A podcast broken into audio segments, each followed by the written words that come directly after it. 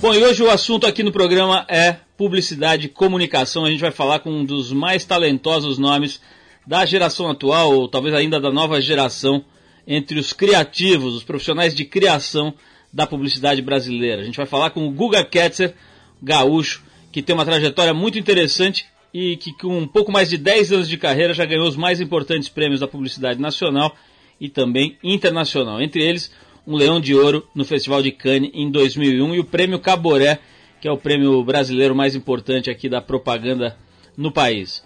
O Guga vem aqui para falar sobre os estereótipos da profissão, sobre o ego inflado de alguns publicitários, sobre o momento que a propaganda atravessa no Brasil, com a economia mundial em xeque, sobre Photoshop, sobre Porto Alegre, sobre dinheiro, ações sociais, consciência, uma série de coisas legais aqui no papo com o Guga Ketzer. Bom, e hoje também você confere alguns trechos da entrevista que a nossa equipe fez com a atriz e videomaker Marina Previato, a Trip Girl da edição desse mês da revista Trip. A Marina que também pode ser vista nos cinemas no novo filme do Beto Brant, O Amor Segundo Schamberg. Bom, para começar o programa a gente separou uma dica do nosso camarada Gustavo Ziller, aqui nosso ouvinte, nosso amigo, nosso compadre, a faixa Take It Easy My Brother Charles, do Jorge Ben, na versão dos caras do Som 3, um trio instrumental formado na década de 60 e que atuava muito com o cantor Wilson Simonal. Nessa faixa, Take It Easy My Brother Charles, o vocal fica a cargo de ninguém menos que Gerson King Combo. Vamos aumentar o volume e prestar atenção, lembrando que tem um documentário bem interessante aí do Wilson Simonal, que já existe em DVD, se você quiser assistir. Vamos ouvir então, aumenta o volume porque essa merece.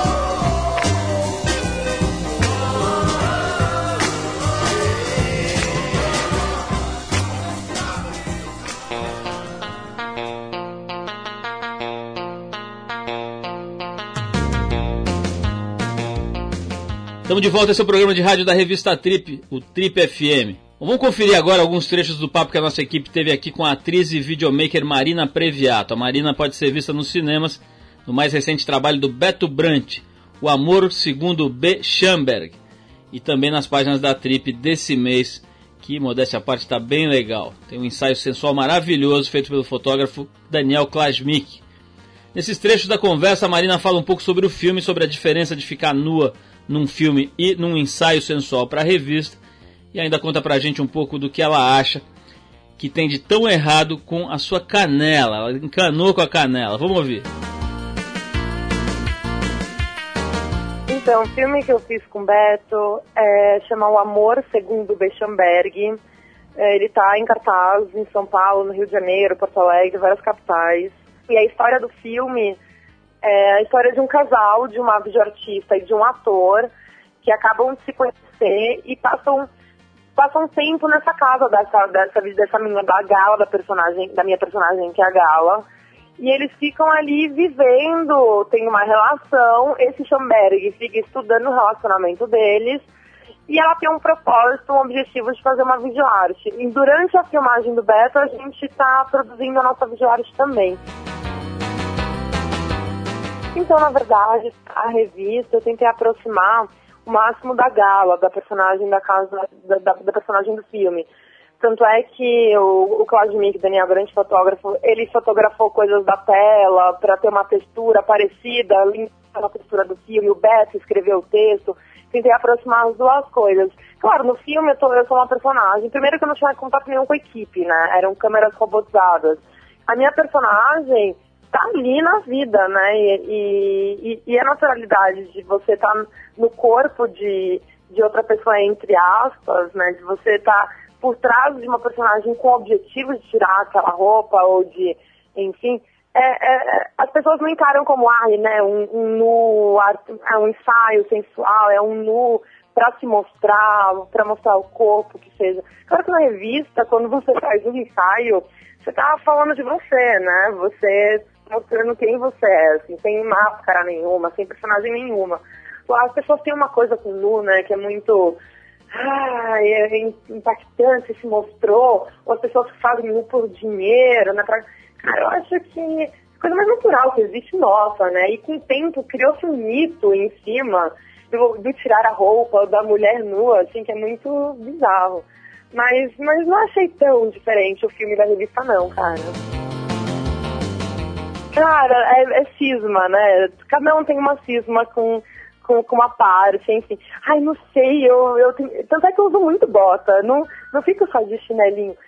Ai, ela é meio obesa, ela é meio grossona, assim, não gosto dela. A galera que tá ligada na trip, vão até as bancas e conferir o ensaio que eu fiz pra esse mês de março, que já tá aí nas bancas, é só conferir que tá incrível. Gente ouviu aí o nosso papo com a Marina Previato, a Trip Girl da edição desse mês da revista Trip, que é bem interessante, vale a pena dar uma olhada. Tem as capas aí, você vai poder conferir a Marina Previato numa delas e o nosso grande Adilson Maguila no momento cachorrão, uma foto muito interessante. Bom, mas falando sobre o ensaio da Marina, é simplesmente maravilhoso e você vai lá tentar achar algum defeito nas canelas dela, pode passar na banca para conferir na Trip de março. Bom, na sequência aqui no programa, o assunto é comunicação e publicidade com um dos criativos mais talentosos do momento atual da propaganda aqui no país, Guga Ketzer, que é vice-presidente da agência Loduca e sócio também. Enquanto a gente vai preparando aqui o nosso briefing para o Guga, você fica com a dupla She and Him, formada pela atriz Zoe Deschanel e pelo músico Matthew Hard, aliás, Matthew Ward. Por aqui a gente separou a fantástica versão que eles fizeram para a música é, I Should Have Known Better dos Beatles. Depois do I Should Have Known Better tem o Guga Ketzer.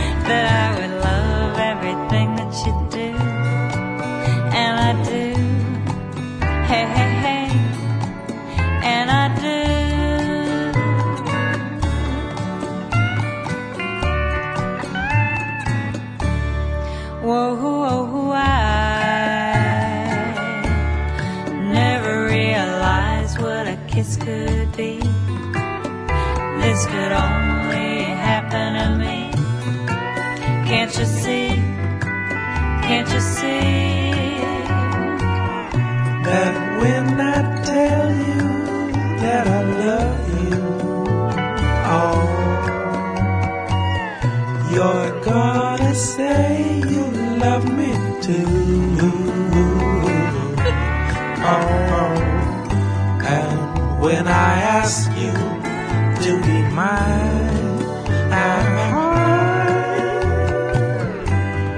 you're gonna say you love me too.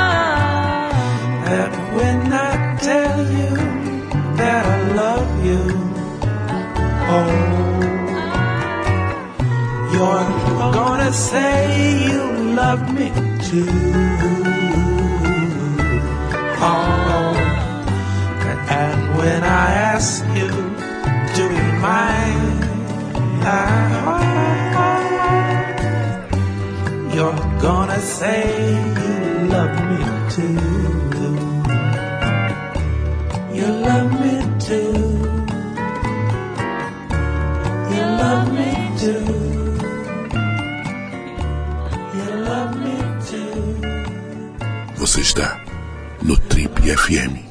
Oh, baby.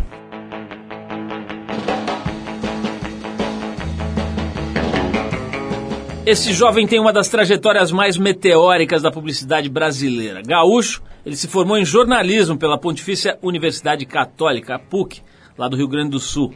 Mas logo acabou preferindo utilizar suas ideias e seu talento e habilidade com as palavras para trabalhar com publicidade. Ele iniciou a carreira em 1997 como redator da agência Scala, uma agência importante de Porto Alegre, e dois anos depois se mudou para São Paulo para fazer parte da equipe de criação da agência Loduca.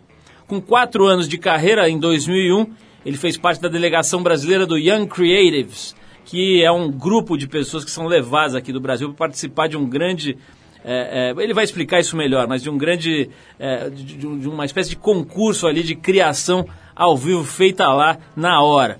E nisso ele conquistou ao lado do Marco Aurélio Monteiro o Leão de Ouro em Cannes na categoria Print, o único do país nessa categoria até hoje.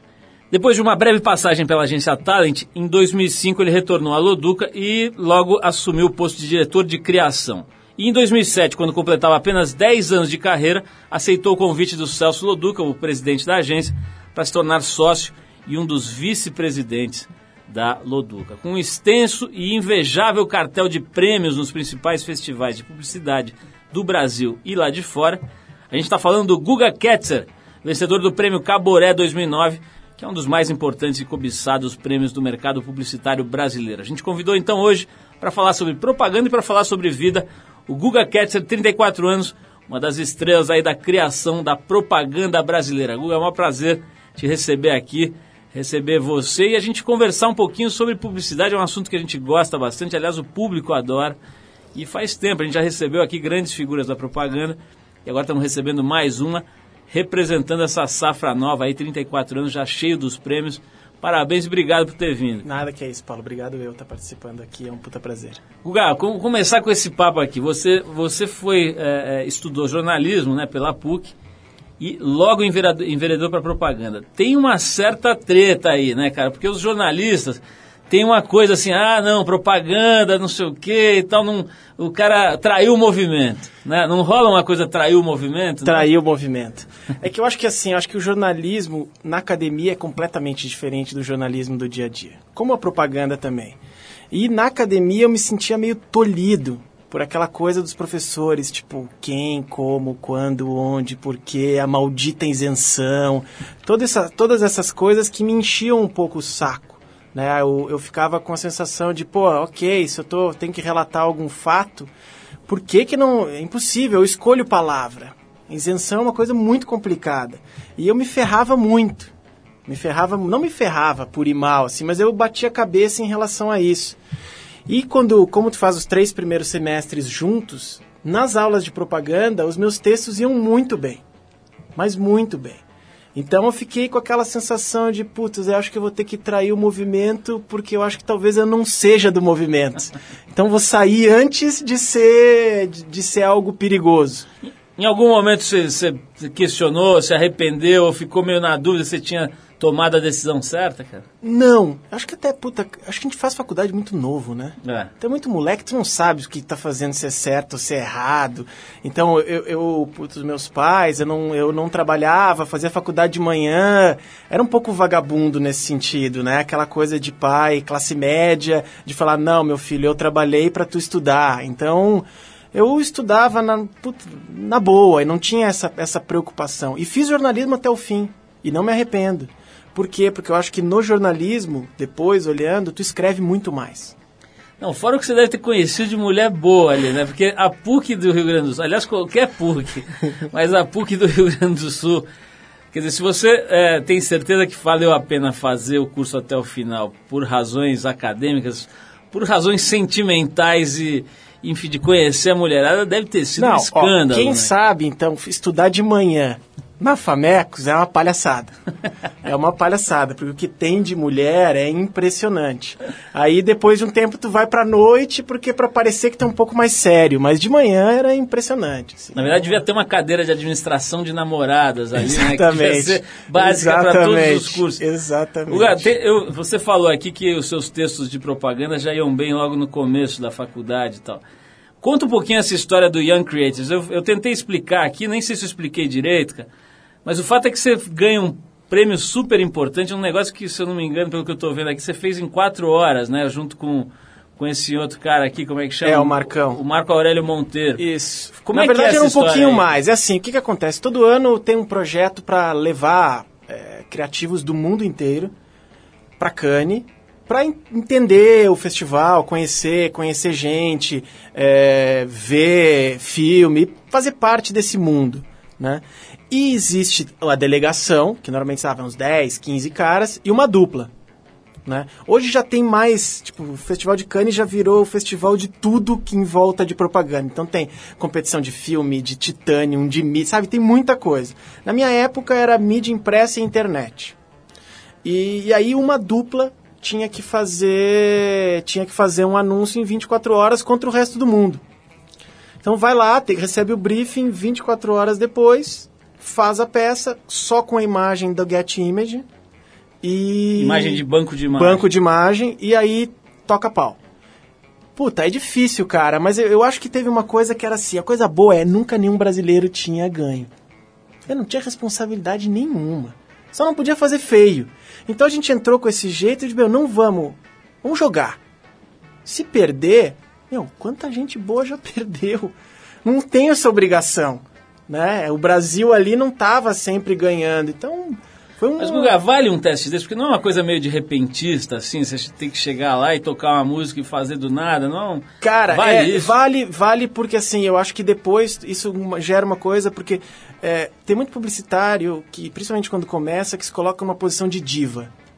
Ah, eu quero muito prazo, eu não trabalho com pressão, sabe? Tira essas coisas aqui de mim. E, meu, não é laboratório, né? O dia a dia é uma pancadaria. E isso é bom, porque foi uma pancadaria, né? Foi, eh, e, e aí era um monte de gente, e aí tinha cara que ficava olhando. Então a gente tinha que ter uma, uma tensão, que é legal isso, não acho ruim. É óbvio que é isso, é, é meio repentista, tá? É bem repentista. Mas foi legal, cara, foi bacana. E, e como você falou, né, Cane tá virando um negócio que tem de, daqui a pouco vai ter até prova de curling, né? Os caras ficam com aquelas vassourinhas do- ali na, na fazete, né, que chama ali. É, É, não tá virando uma coisa assim meio cabe tudo nesse negócio? Virou um oba-oba gigante ali? Cara, na verdade o festival cresceu muito. né? Muito, muito, muito, muito.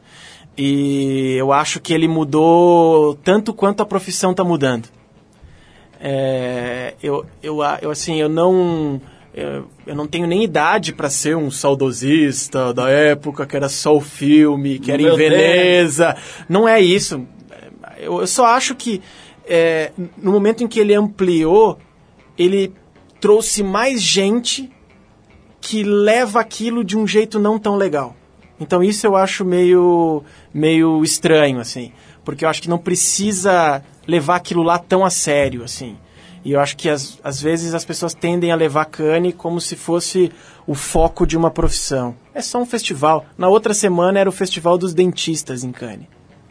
Lugar, você falou numa coisa que eu acho importante, que acho que todo mundo que pensa em propaganda ainda associa um pouco com essa coisa do ego inflado, né? De se achar, você falou da diva e tal. Vou querer falar disso, mas antes vou tocar uma música que tem até a ver aqui com um texto que você escreveu. Depois a gente vai falar dessa ligação aí. Durante a, gente, a pesquisa que a gente fez aqui para preparar a pauta, a gente encontrou esse texto teu, bem bacana, sobre o Kurt Cobain que acabou inspirando a gente a fazer uma pergunta que eu vou te fazer logo que a gente voltar. Então vamos tocar o Smells Like Teen Spirit, depois a gente vai falar sobre egos inflados e Kurt Cobain, aqui com o publicitário Guga Ketzer, vice-presidente da Loduca MPM. Vai lá.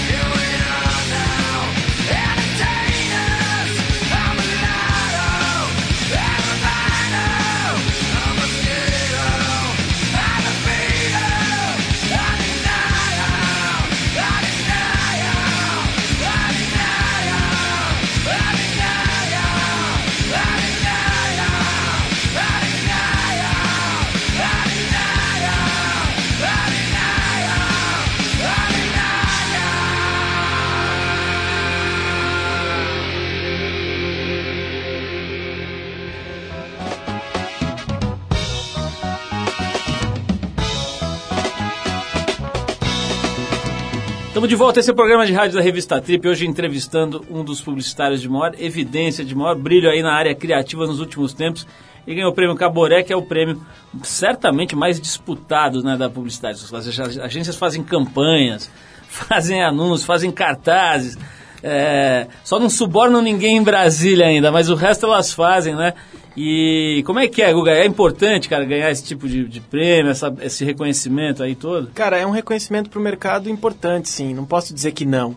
Né? Não vou dizer que é, ah, sabe, me fazer aqui de não, veja bem, um- uma falsa modéstia, né? É claro que é importante. Por quê? Porque deixa de sair, sai um pouco do olho só do mundo criativo de prêmio e passa a ser um prêmio disputado por grandes anunciantes, né? Grandes clientes estão lá, presidentes de empresa. Então isso eu acho, eu acho legal, eu acho importante colocar nesse rol. E é o, meu, é o primeiro prêmio que eu ganhei por não pelo trabalho realizado, mas por um conjunto de trabalho. Então isso é bacana também.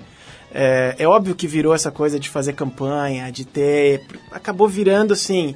é, se tu não faz, parece que tu tá te achando, Desdenhando. desdenhando do prêmio. Se tu faz, tu tá metido, né? Tá querendo aparecer. Então, cara, é, a melhor coisa é assim, é uma visibilidade para a agência também. Como sócio da agência, não posso deixar de usar esse momento. Então, é só use com parcimônia. Agora tem uma tem essa história, né? Quer dizer, a gente já entrevistou alguns publicitários importantes aí de todos os tipos, desde grandes líderes empresariais até criativos famosos como Washington Oliveto, o Roberto Justus, o Marcelo Serpa teve aqui até recentemente e tal. E com todos eles eu falei sobre essa história da revisão da propaganda. A propaganda está sendo obrigada a se rever, a se reinventar. Isso até é uma coisa que já está virando lugar comum, mas é um fato mesmo que a gente observa muito claramente no dia a dia. E na esteira desse, desse processo aí, vem também a mudança da figura do publicitário, né? Que acho que o Washington era um emblema, né? Aquela coisa daquelas gravatas e, e ombreiras e etc. E, e de repente hoje você vê figuras já um pouco diferentes e tal. O que que aconteceu com o ego do publicitário, Guga? Cara, eu- é difícil de falar com o ego do publicitário. Eu acho que ainda tem muita diva, né? E não só diva velha. Acho que tem muito estagiário que As já chega divinhas. diva. As chega divinha. É, o cara já é, é as divinetes. É, cara, eu, eu, eu, eu, eu, como que eu lido com o meu ego? Então talvez seja mais fácil de responder isso. Eu prefiro primeiro o trabalho. Eu gosto do meu trabalho, eu quero que o, o ego do meu trabalho seja muito forte. Acho que o meu tem que aparecer depois. Porque senão a gente começa a andar por linhas meio tortas, assim, e acho muito perigoso. Porque a evidência te traz uma coisa que é, tá bom, aqui agora, tô aqui dando uma entrevista, o meu telefone vai tocar, eh, vão achar que eu sou mais importante, ou por isso ou por aquilo, por uma evidência de mídia. Se isso acabar, o telefone para de tocar no outro dia. Então, se eu achar que eu sobrevivo por isso, eu tô ferrado. Agora, eu sobrevivendo por uma constância de trabalho, vai fazer com que eu continue com evidência, porque é baseada num trabalho. E Uma não obra, ach- né? Exatamente. Porque se, se- de verdade parece puta, puta frase pronta, mas quando tu ou quer ser alguém, ou quando tu te acha bom demais, não dá certo.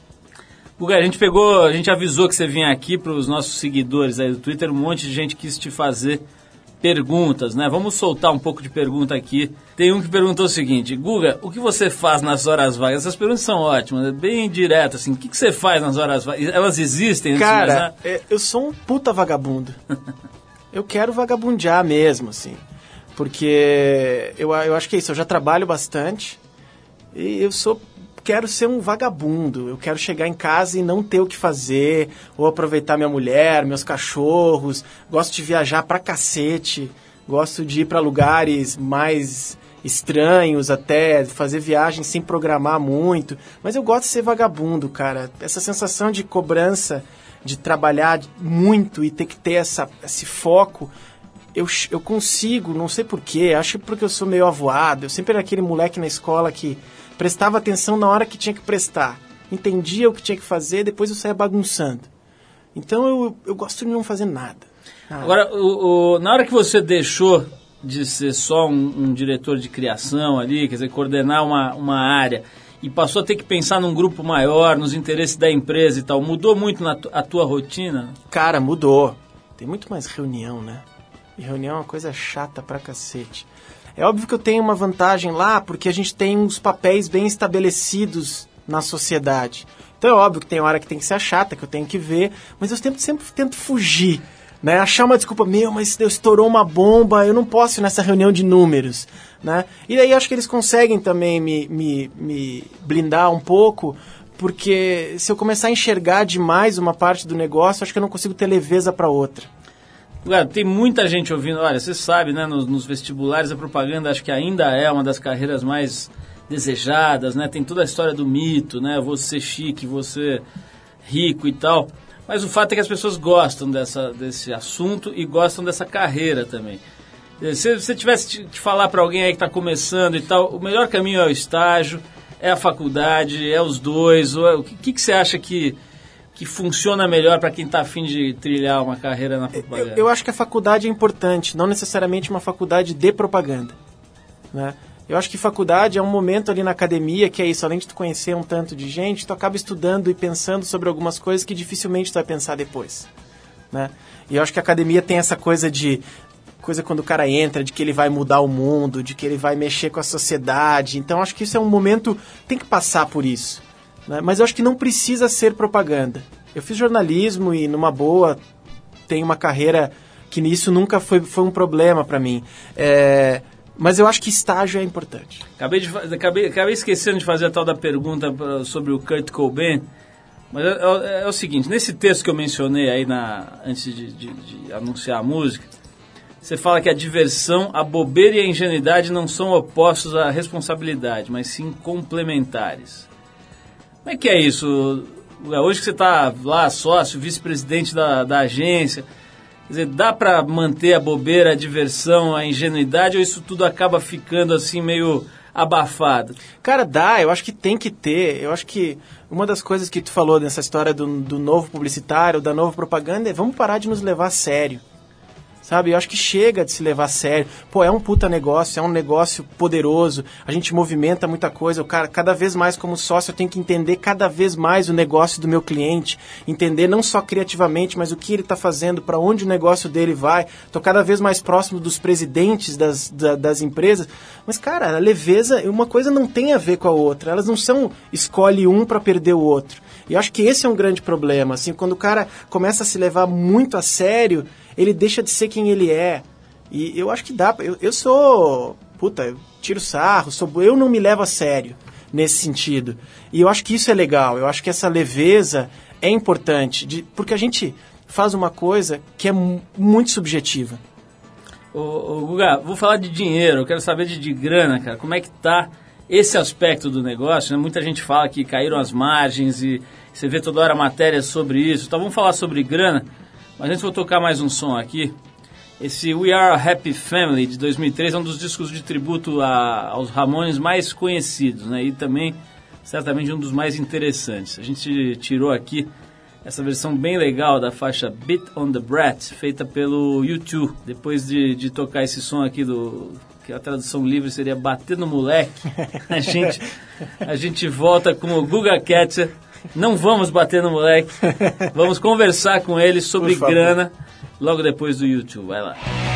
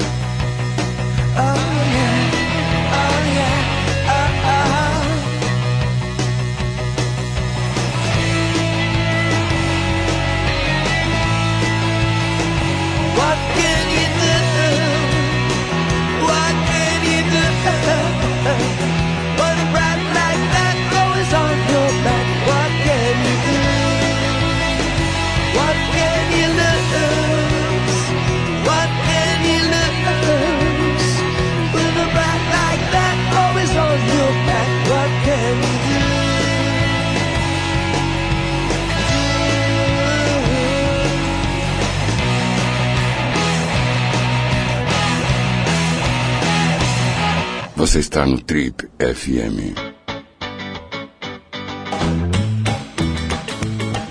Você ligou o rádio agora, tá perdendo uma entrevista boa, mas ainda tem essa última parte aqui do papo com o Guga Ketzer, que é um dos grandes caras aí da criação publicitária nos últimos tempos. O cara tem 34 anos, já ganhou mais prêmio do que o Romário, né? Tem um 300, você guarda todos os prêmios, tem 300 mil prêmios. Nada, Aí, nada. né? Eu lembro que teve uma vez engraçado. Eu dou tudo pra minha mãe. Alguns ficam na. Porque ela adora. Ela bota lá na Guarda estante dela, bem. ô meu filho, sei lá o quê. Eu não tenho essa relação física com o prêmio. Gosto do prêmio, mas não tenho a física. Teve uma vez engraçada nesse Young Creatives que o cara falou assim. Depois teve uma cerimônia no Brasil, traz o prêmio pra eu te entregar. Eu falei, puta, tá com a minha mãe. O Guga, tava falando aqui antes da gente tocar esse YouTube aqui sobre grana, né? Quer dizer, tem também essa associação da imagem do publicitário com um mega milionário. Isso na época dos anos 80, talvez isso tenha sido mais exacerbado. Assim, acho que de fato ganhou-se muita grana nesse campo, lá fora e aqui no Brasil, né? Isso mudou muito, cara? Mudou, mudou. A grana é outra. Ainda se ganha bem, né? Não dá pra reclamar, porque eu acho que é isso. A gente tá numa indústria que gera muito dinheiro. Então a gente tem que, tem que ser remunerado, mas tá longe do que já foi. Tá longe do que já foi. Como tudo, na verdade, assim, né, de serviço, né? Tá cada vez mais difícil tu conseguir cobrar por uma ideia, cobrar por um serviço, e no caso um serviço de comunicação, né? Num, puta, nos anos 80 não tem comparação. O que, você acha que aconteceu com a propaganda? Quando se fala toda da crise, dessa reinvenção, qual é a tua leitura? Qual que foi o erro, se é que teve? E por que, que a propaganda atravessa esse momento de, de necessidade de revisão, de reinvenção? Cara, eu acho que como tudo, né? Eu acho que o que aconteceu é que a gente sentou demais no mesmo modelo por um tempo, né? E acho que é preciso rever o modelo, mas sem destruí-lo. Isso é que eu acho que é o mais importante. Daí eu, eu acho que tem muita gente achando que a solução para a propaganda é criar um novo modelo destruindo o outro. Não. Eu acho que a gente só tem que entender o que a gente tem, que o modelo brasileiro, e, e- e tentar rearranjá-lo e tentar usar a coisa. Eu não acho que 30 segundos morreu, eu não acho que 60 segundos morreu, eu não acho que a revista morreu. Eu acho que dá para fazer coisa muito bacana. É só olhar diferente aquele meio e não, ah não, agora acabou. Agora é só internet. Eu acho que é só, acho que não é isso. Acho que a maneira com que as pessoas se relacionam com o meio é que é o importante. Acho que essa coisa de digital, por exemplo, digital é a mídia, digital é a mídia. Eu acredito que digital é uma atitude. Digital é uma atitude porque essa, essa 1 e 0 está conseguindo possibilitar com que o ser humano tenha um novo tipo de relacionamento, um novo tipo como ele se relaciona com as pessoas, um novo jeito dele se relacionar com a informação, e isso está mudando o ser humano. Né? Vocês que trabalham com isso com informação sabem que hoje é muito fácil a informação, já não é mais aquele poder. Então a gente precisa entender esse mundo e trabalhá-lo de um jeito. Mas o cara que está na internet também assiste o Big Brother, também assiste a novela, é que ele assiste de outro jeito. Então tem que resolver esses pontos, né, essas ligações, para impactar todo mundo. E dá, dá para fazer. Eu não gosto desse, desse jeito de assim, daquele cara, das pessoas que quando querem para criar uma coisa nova, destruir completamente a outra. Acho que a gente não precisa disso. A gente precisa evoluir, isso sim. Você falou que você está num campo que é bem remunerado, né? Você é muito gastão, cara. O que, que você compra? Cara, eu sou mais ou menos gastão. Eu gosto de viajar, cara. Acho que eu esbanjo bastante em viagem, eu gosto bastante. E, ah, é claro que gosto de, de ter brinquedo, né? Sempre gostei de brinquedo. Então, os brinquedinhos vão mudando, assim. Qual foi a última coisa legal que você comprou que você está gostando, assim? Puta, cara, a última coisa legal que eu comprei que eu tô gostando. Difícil essa pergunta, cara. É. Mas eu tenho uma das coisas que eu acho que depois que eu comprei, não foi a última, é o iPhone, cara. Esse é um brinquedinho ninja, né? Porque hoje eu já não levo mais tanto laptop quando viaja. Esse é um brinquedinho que mudou mesmo, assim. É um, é um Ninja. É, eu- dá uma. Ô, ô Guga, é, você deve ter ali um processo bastante intenso, né, de criação, de ter que fazer, é, enfim, raciocinar, pensar para atingir objetivos. Tem algum tipo de metodologia, um sisteminha, um, um esquema? Você senta para escrever às três da manhã ou toma banho gelado às seis e meia? Tem algum esquema ou vai tudo no freestyle? Não dá, velho, não dá. Não tem tempo pra isso e não tem nem querer. Não dá. Se for esperar pra tomar banho gelado, eu tô fudido, porque eu tenho que ter um banheiro na minha sala com chuveiro. É, cara, eu, eu acho assim, eu acho que, voltando ao papo da diva, né? O, o criativo sempre muito foi colocado num laboratório. E eu acho que, meu, tem que saber criar em qualquer momento, né? E eu não tenho método, não tenho... O processo é isso, puta, vamos entender. Cada vez mais é, começar a entender o negócio do cliente e entender o todo faz com que tu crie cada vez mais rápido. Isso sim. A gente falou agora há pouco em Twitter, cara, a gente pescou uma frase aqui que acho que embute um certo preconceito que tem contra publicitário em algumas rodas, em alguns campos, vamos dizer assim, da sociedade, né? Na, tava no Twitter o seguinte, o publici- a publicidade é o argentino das profissões. Rola, você sente às vezes algum tipo de preconceito ou de, ou de historinha desse gênero? Claro que tem, cara. Como é que é? Claro que tem, porque o que, que acontece? O estereótipo do publicitário nas rodas dos jornalistas é um bobo, né? E acho que tem muita gente bacana, né? Mas tem o estereótipo. Eu acho que a gente ainda não tá no nível americano. Tem um amigo... Mas é especificamente no mundo do jornalismo que rola essa. Ou você sente em outros campos, sei lá, Ah, não sei. É que eu, eu também não gosto muito de me denominar, sabe? de se rotular. É, eu falo, pô, eu trabalho com comunicação. Aham. Trabalho com criação, ah, numa agência de propaganda. Então eu, não- eu, não, eu não sinto muito isso, assim. Também não tenho muito amigo publicitário, mas eu sei que tem essa história. Tem a história aí, ganhar grana, como tu falou, tem essas coisas. Tem, movimento. é, mas tem muita gente bacana, cara. Eu acho que tem muita gente querendo fazer coisa legal. Mas eu acho que a gente não tá no nível dos Estados Unidos. Eu tenho um amigo que trabalhava numa agência nos Estados Unidos e ele fala: Meu, eu falo que eu sou publicitário, a roda vai embora. sou um vendedor de carro, né? Agora, tem uma coisa que eu acho que colabora um pouco para esse estereótipo, que são essas expressõezinhas que surgem, né, cara? Eh, A gente separou algumas aqui. Esse negócio do below the line, por exemplo, é um pouco irritante, né? Cara, Eh, tem a é. convergência de mídias, Nossa. tem o gerar conteúdo, tem o pensar fora da caixa, que é absolutamente insuportável. Então, é que esse marketing. Tem um na internet legal que é, que é o bingo, né? É Como o é bingo é? da reunião. Ah. Que pega uma cartela de bingo e é só com essas expressões marqueteiras. Então, na reunião, tu vai marcando até ca- ca- acabou a reunião. A hora que fechar o bingo de todas essas, acabou a reunião. É que tem essas. Eu, eu acho isso uma bobeira, assim. Acho, sei lá, cada um tem o seu jeito, mas é, é- se encarar com leveza é divertido. Claro. Né? É, dá pra tirar sarro com um bingo numa reunião. Ué, esse negócio de, de, assim, de, de conseguir uma certa consagração, um certo. Um certo não, um uma grande consagração, prestígio, etc., grana e tudo, é bastante cedo, né? Bem antes do que a média, vamos dizer, da população. Como se o cara consegue ali alguma condição, algum brilho em geral um pouco mais tarde, cara. Isso obviamente deve ter um lado muito positivo. Tem algum lado negativo nisso? É, Eu acho que não é negativo. Por exemplo, quando tu começou a falar, tu falou uma carreira meteórica. Esse é o tipo da coisa que me assusta. Porque meteoro também cai muito rápido. É igual a minha mãe falou. Minha mãe falou assim: Nossa, meu filho, tu tá agora no auge da carreira. Eu falei: Porra, mãe, se eu tô no auge da carreira agora, significa que eu vou morrer já. Então, eu, eu, eu, eu, eu- tem um monte de gente que compara a carreira de publicitária de jogador de futebol. Eu acho que se tu correr a carreira como se for de 100 metros, tu cansa nos 100 metros. Se tu pensar como maratona, ok, na boa. Tu vai chegar lá no fim tranquilo. Eu, cara, eu acho tem um monte de coisa boa, porque eu acho que rapidamente, é, eu acho que eu gosto do poder para poder viabilizar coisas. Então, isso acontecendo rápido, que daí, ah, porra, isso gera um respeito, vou ouvir um pouco mais ele, ele tá falando uma coisa legal. Então, esse poder de conseguir colocar coisas na rua, esse poder de conseguir viabilizar, esse eu adoro. E esse tipo de, de, de, de consagração, assim como tu disse rápido, ajuda nisso. eu sou um fazedor nesse sentido. Eu adoro fazer, cara. Eu, eu fico muito puto quando as coisas não saem, assim. Fico brigando.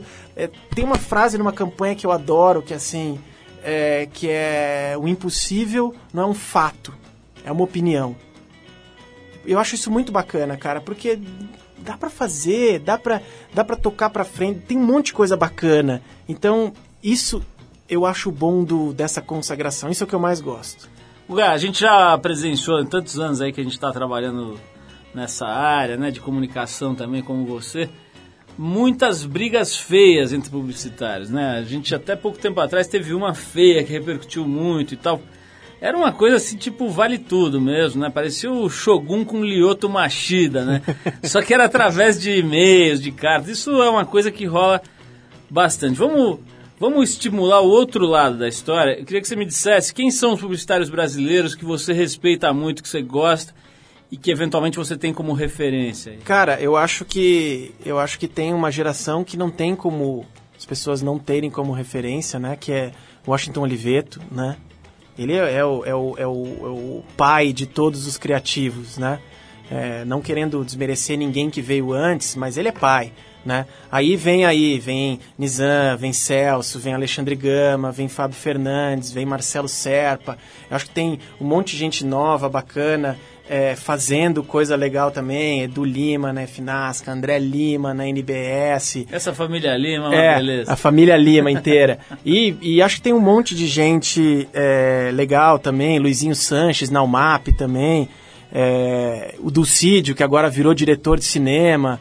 Puta cara legal também. Eu acho que tem um monte de gente bacana. É, recentemente, numa revista semanal americana, teve uma coluna muito interessante em que o cara, é, o colunista lá dizia que uma das, mai- da- das maneiras mais eficientes hoje em dia de você descobrir que uma pessoa é estúpida é através do Twitter. né? E ele dava um exemplo de um sujeito lá que é, que é um humorista americano, que as pessoas tinham um conceito legal e tal, que um cara que tinha acho que uma carreira legal, mas que no Twitter ele se destruiu, porque ele se revelou o cara mais chato do planeta, um cara meio sexista, meio preconceituoso e tal. Você tem acompanhado, cara, esse tipo de Puta, coisa? Eu, eu acho assim, ó, é uma das coisas mais, como redator, uma das coisas mais difíceis do mundo é escrever com poucas palavras. Imagina todo mundo querendo escrever com poucas palavras, né? É de doer, é de doer. E uma outra coisa, eu acho que essas pessoas se expõem de um jeito muito estranho, cara. Eu, eu não tenho Twitter, não gosto de Twitter, respeito o Twitter, acho uma puta ferramenta. É, mas eu acho que, meu, eu não quero saber, tô indo pro banheiro, tô fazendo sei lá o quê. Ou às vezes o cara acha que ninguém tá vendo aquilo, meu, e fala uma bobagem em rede nacional. Então não pode, assim, eu, eu acho. Eu acho um perigo, porque é isso, é, é colo- colocou qualquer um em rede nacional. Você acha que o Brasil é um bom produto, é um produto fácil de divulgar, de anunciar? Se ele fosse, se ele caísse na sua mão, a campanha do Brasil é moleza? Pô, agora nesse momento é um momento fantástico, né? Só que é um momento fantástico que a gente não pode esquecer de algumas coisas, porque todo mundo fala, bola da vez, Jesus Cristo lá subindo aos céus na Economist, né? Agora, tem muita coisa para ser feita, assim, eu acho que tem... É um, é um, é um, é um produto bem difícil, né? Complexo, mas é um puta potencial. Duro é ver quem vai passar o briefing, né? Exatamente, essa é a grande história. Quem aprova a campanha? né? O problema é quem aprova a campanha. Guga, maravilha, olha, brigadíssimo, acho que deu pra gente dar uma geral aqui, um- pelo menos uma parte da tua história, da tua visão de mundo, do jeito que você toca a vida. Acho muito legal ver essa coisa leve, divertida, isso que você falou no começo, de não se levar muito a sério, acho que é um grande toque aí pra turma que tá começando e pra turma que também já não tá mais começando, mas deveria se tocar. Enfim, muito legal ver o jeito como você conduz. Parabéns pelo trabalho. Manda um abração pro Celso turma toda lá da agência, muito legal ver que vocês estão aí bombando. Fizeram agora essa coisa do projeto Cian, muito bacana. Pintaram os jornais, o- os, os portais de internet, de azul, etc. Coisas bem criativas. Parabéns, obrigado pela tua presença aí. E a gente vai tocar, vai encerrar esse papo com o Guga com uma música em homenagem a ele, que é o seguinte: o Grassroots com Let's Live for Today. Guga, brigadíssimo. E vamos lá de Grassroots Valeu, cara. Obrigadão. e Let's Live for Today. Vai lá.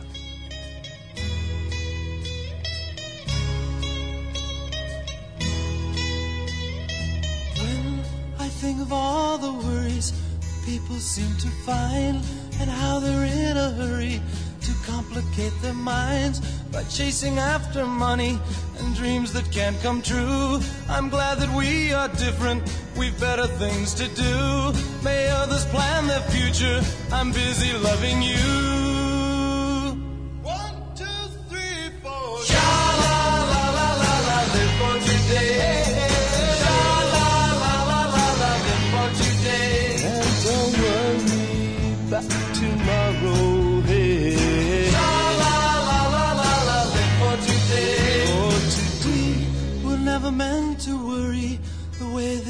Do. And I don't mean to hurry as long as I'm with you. We'll take it nice and easy and use my simple plan. You'll be my loving woman, I'll be your loving man. We'll take the most from living, have pleasure while we can. Sha la la la la la, live for today. Sha la la la la la, live for today. And don't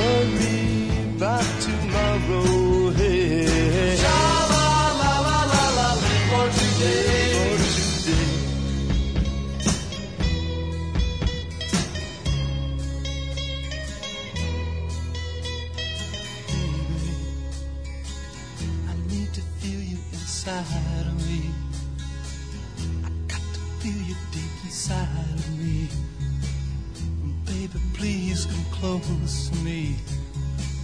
I got to have you now, please. Please, please, please. Give me some love. Give me some love. To give me some love. To give me some love. Baby, give me some love. To give me some love.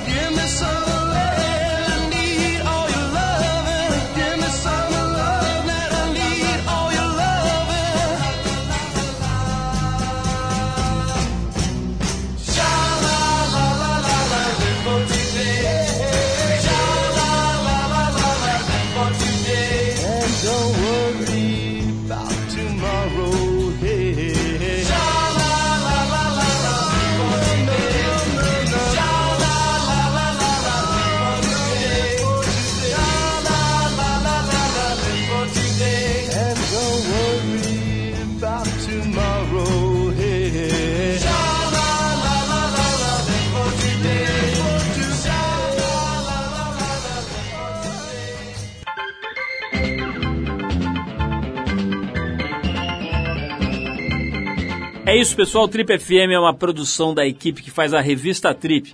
A apresentação é de Paulo Lima, participação excepcional e esporádica de Arthur Veríssimo, produção e edição de Alexandre Potashev. Para falar com a gente, você pode escrever para radio@trip.com.br ou então pode adicionar a gente no Twitter. A gente está lá no Revista Underline Trip. Para quem perdeu o programa, quer ouvir de novo, quer ouvir numa hora especial, ou mesmo quer conhecer melhor nosso trabalho, vai lá no trip.com.br, você vai ver tudo, inclusive dezenas, centenas de gravações desse nosso programa que completa 25 anos agora e que estão lá disponíveis para você ouvir no seu computador, no seu tocador de MP3, a hora que quiser, do jeito que quiser. Na semana que vem a gente volta nesse mesmo horário com mais um Trip FM. Um abração, paz, saúde e a gente se vê.